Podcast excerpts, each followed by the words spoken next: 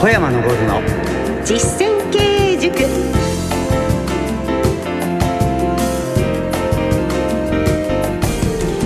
ご機嫌いかがですか？小山昇の実践経営塾進行の小野恵子です。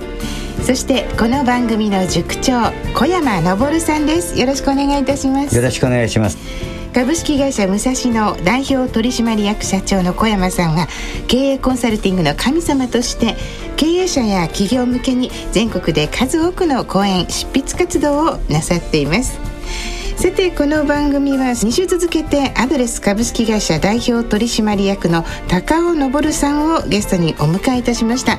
もう楽しいお話やらえー、っていうようなお話小山さんいろいろ聞かせていただきましたよね本当に高尾さん勉強熱心だから、はい、すごくねこう穏やかな雰囲気の方なんですが、はい、小山さんはどうして高尾さんの会社をよくご存知でいらっしゃるんですか？それはですね社員の人が研修に来ている。私がですねアドレスに訪問する。あるいは他の地域ですね高尾さんが社員の人連れてきてる、えー、その時一緒にお話ししてだからいろんなことを知ってるんですよ。あなるほど。経営サポートをされているわけですね。そうですよ。そこでこの後お話を伺ってまいりたいと思います。今回も引き続きお越しいただくことにいたしました。小山昇の実践経営塾。この番組は株式会社武蔵野の提供でお送りします株式会社武蔵野は全国の中小企業が最短距離で業績を伸ばすお手伝いをいたします。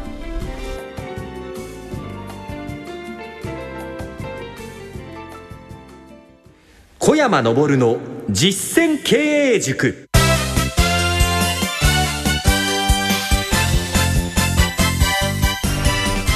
株式会社武蔵野代表取締役社長小山昇さんとお送りしております。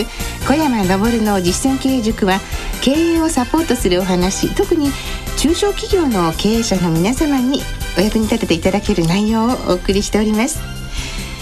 今日はゲストを引き続きお招きしております。アドレス株式会社代表取締役高尾昇さんです。よろしくお願いいたします。よろしくお願いいたします。はい。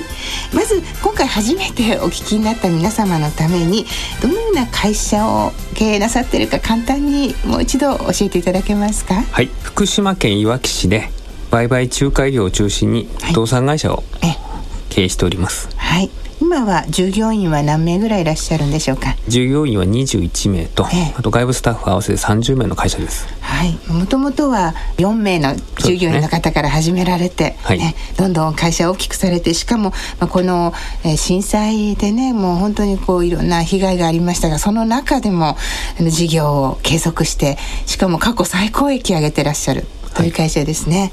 はい、その、えー、高尾社長にお話を続けて伺ってまいりたいと思いますが。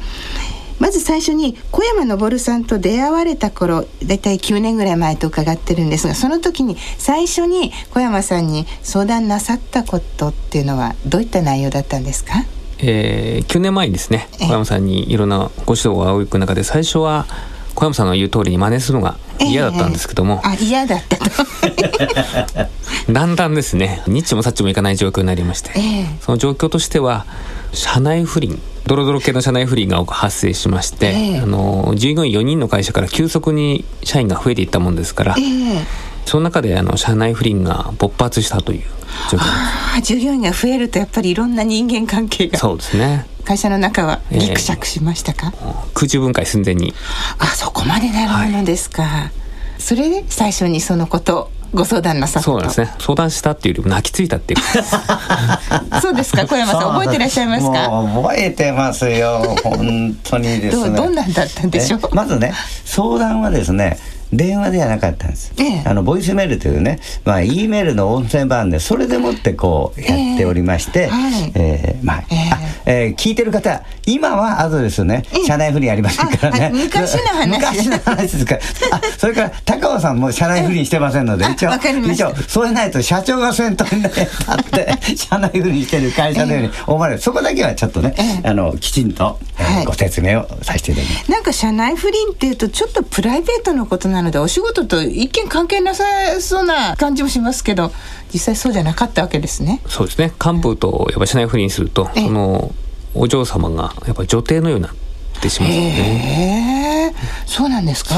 小山さんだいぶいろいろとご存知のようです、ええ、他の会社でもそうねあるんですよ。小野さんもですね。じゃあ独身と姫ね,、はい、ね。それで平社員とね、うん、課長と部長と社長に口説かれたら、誰にがいいですか？それ社長です、ね、でしょ？はい。だからなんですよ。ああそうか。その方男性の地位が女性に乗り移ってしまう、う。ん、またね仕事ができる人ほど社内不倫であるとか不正であるとかそういうことをやるんですよ。それはなぜかというとね会社の中にルールがないから。ええ、ルールがないからいいんじゃないかなんかプライベートだからいいじゃない仕事していればって思ってしまいがちですもん。まあ業績悪かったしね所用所用あんまり出てなかった。所用なかったです、ね、なかったからそれ福利厚生ああって小山さんおっしゃいますが。まあそのぐらいに社員の人は軽く考えてますから、実際は業務に影響があって、ね、あります。で実際どのような回答を高尾さんはこう受けられました？まずその辞めさせるのに、ええ、なんて言ったらいいんでしょうと。はい。言ったら小山さん、俺も我慢してるんだからお前も我慢しろと。言えと。そのまま幹部に言いました。何がいけないんですかっていうふうに言われたんで、うん、そうですね、うん、思うかもしれない。プライベートなんでということで、えー、俺も我慢してるし、はい、社内の雰囲気悪くなるからやめろと、はあ、それで改善されました、まあ、その後、まあその幹部辞めちゃいましたけども。ああなるほど、ね、でその時にあの小山さんに、ええ、言うこと聞かないんですけど、はい、あの彼辞めると困るんですよ、ええ、って言ったらば社長の言うことを聞かない幹部は不要だと。はあ、でその後こういろいろと社内不倫への対策もなさったんですよね。そうですねあの、うん、社員からですね幹部からじゃあの社外はどうなんですかっていう質問を受けまして、えーはい、小山さんまた泣きついて「小山さん社外は何て言ったらいいんでしょうかと」えー、なんて言ったらいいんですか小山さん。それそれは管理不可能だから。ああ言い悪いの問題ではなくですね。えー、ねだから会社の仕事に影響を及ぼさないことについては、踏み込まない。はい、だって人の会社の社員のね、家の中でね家計簿持ってこいとかそんなこと言わないでしょ、はい、それと同じ事件。なるほど、まあ、でも前に小山さんは会社のその経営計画書規定に、社内不倫のこともすごく明確に書いてらっしゃるとおっしゃってましたよね。はい、えー、それは武蔵野も、昔は社内不倫があったの。えー、だから武蔵野にあったんで高尾さんにアドバイスができるんですよ。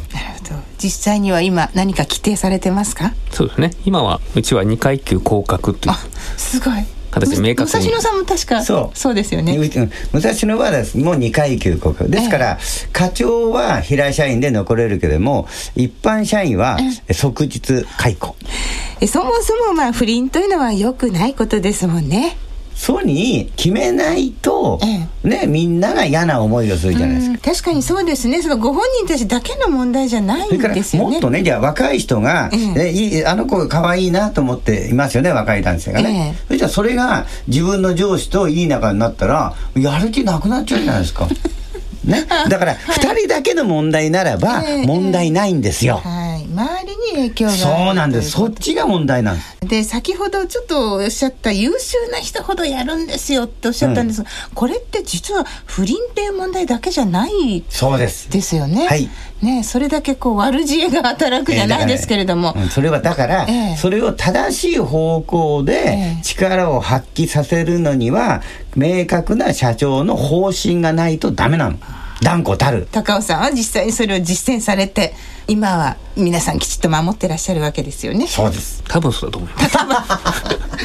じゃあまあもし何か心配事があったら、また相談また小山さんのところに 駆けつけて。ということでまあねあの社内不倫をあの企業方針といいますか経営計画に入れてるお話がちょっと私最初はピンとこなかったんですが今伺ってすごくよく分かりました。会社の空気を整えるのも社長の仕事なわけですね。そうです。はあ、素晴らしい。でもう一つ高尾さんがなさったことで接客を大事にされたっていう話も前に伺ったんですが。お辞儀の練習笑顔の練習を徹底してですね、はあ、やるということにしまして、えーあ思い出しました。形にしなきゃ分かんないとおっしゃってたことですね。心が清いだけではダメだと。そうですね。はい、うん、どのくらいの回数でやってらっしゃるんですか？普段。これは3か月に1回全社員がトレーニングを行って、ロールプレイングと合わせて行ってる、そうです。皆さんの反応はいかがですか？お客様は見た目は非常に褒めていただけるとあ見た目小山さん見た目を良くする思い出しました、はい、高尾さん本当に徹底してらっしゃいますね小山さんの教えを、うん、悔しいんですけど。悔しいんですけど真似することにしました、えー、そうですか。でその成果を今感じてらっしゃるというところですか？そうですね、えー、これからいかがでしょう？どうなさりたいか、はい、最後に伺ってよろしいですか？これからもですね、はい、武蔵野さんはじめいい会社を、えーを徹底して真似をして自分の会社を改善していって、はい、生き残れる会社をにしていきたいなというふうに思ってます。力強いですね。ぜひ小山さんから高尾さんに一言お願いいたします。はい、今ですね、ええ、一つ大きな経営課題がねありますけれども、したたかにね、したたかにやって、まあいわき市にアドレスがなくてはならない会社になってほしいなと思います。はい、ぜひこれからも頑張ってください。小山昇の実践経営塾。それでは小山さん今日の一言お願いいたします。はい社内不倫はダメ。なぜかというとね会社の中でですね若い男性が素敵な小野さんがいた、あの子と付き合いたいなと思ってたら、上司が付き合って社内不倫したらやる気なくなるでしょ、えーね。えー、これが社内不倫じゃなくて前向きに結婚を前提としてでもやる気なくなるああなるほど清らかな関係ででもやる気がなくなるのに、ね、社内不妊はもってのほかです。はい。はい。わかりました。はい、高尾さん、小山さん、ありがとうございました。ありがとうございます。ここでお知らせです。ラジオ日経小山昇の実践経営塾の公開録音スペシャルイベントが開催されます。11月26日土曜日、東京新宿明治安田生命ホールで行われます。番組の塾長、株式会社武蔵野小山昇社長の講演会のほか、小山社長のアドバイスで見事事業を成功させた社長さんたちにご登場いただきます。300名様をご招待いたします。お申し込みは、ラジオ日経のホームページからどうぞ。あるいは、おはがきで、郵便番号107-8373小山昇の実践経営塾イベント係までお送りください。ファックスの方は03-3583-9062までどうぞ。締め切りは11月18日金曜日です。以上お知らせでした。さて、3週続けてアドレス株式会社代表取締役の高尾昇さんにお越しいただきましてお話を伺ってまいりました。3回目の今日は企業方針、社内不倫への対策をというのがテーマになりました。ちょっとテーマだけ聞くとびっくりしますが、お話伺ってて、今回も大変納得いたしました。えー、アドレス株式会社代表取締役高尾昇さんでした本当にありがとうございましたありがとうございましたさて、えー、次週は皆様からのお便りをご紹介したいと思います。番組ホームページのご意見欄からお送りいただけます。では株式会社武蔵野代表取締役社長小山昇さんとお送りしてまいりました。小山さんありがとうございました。ありがとうございます。お相手は小野恵子でした。小山昇の実践経営塾。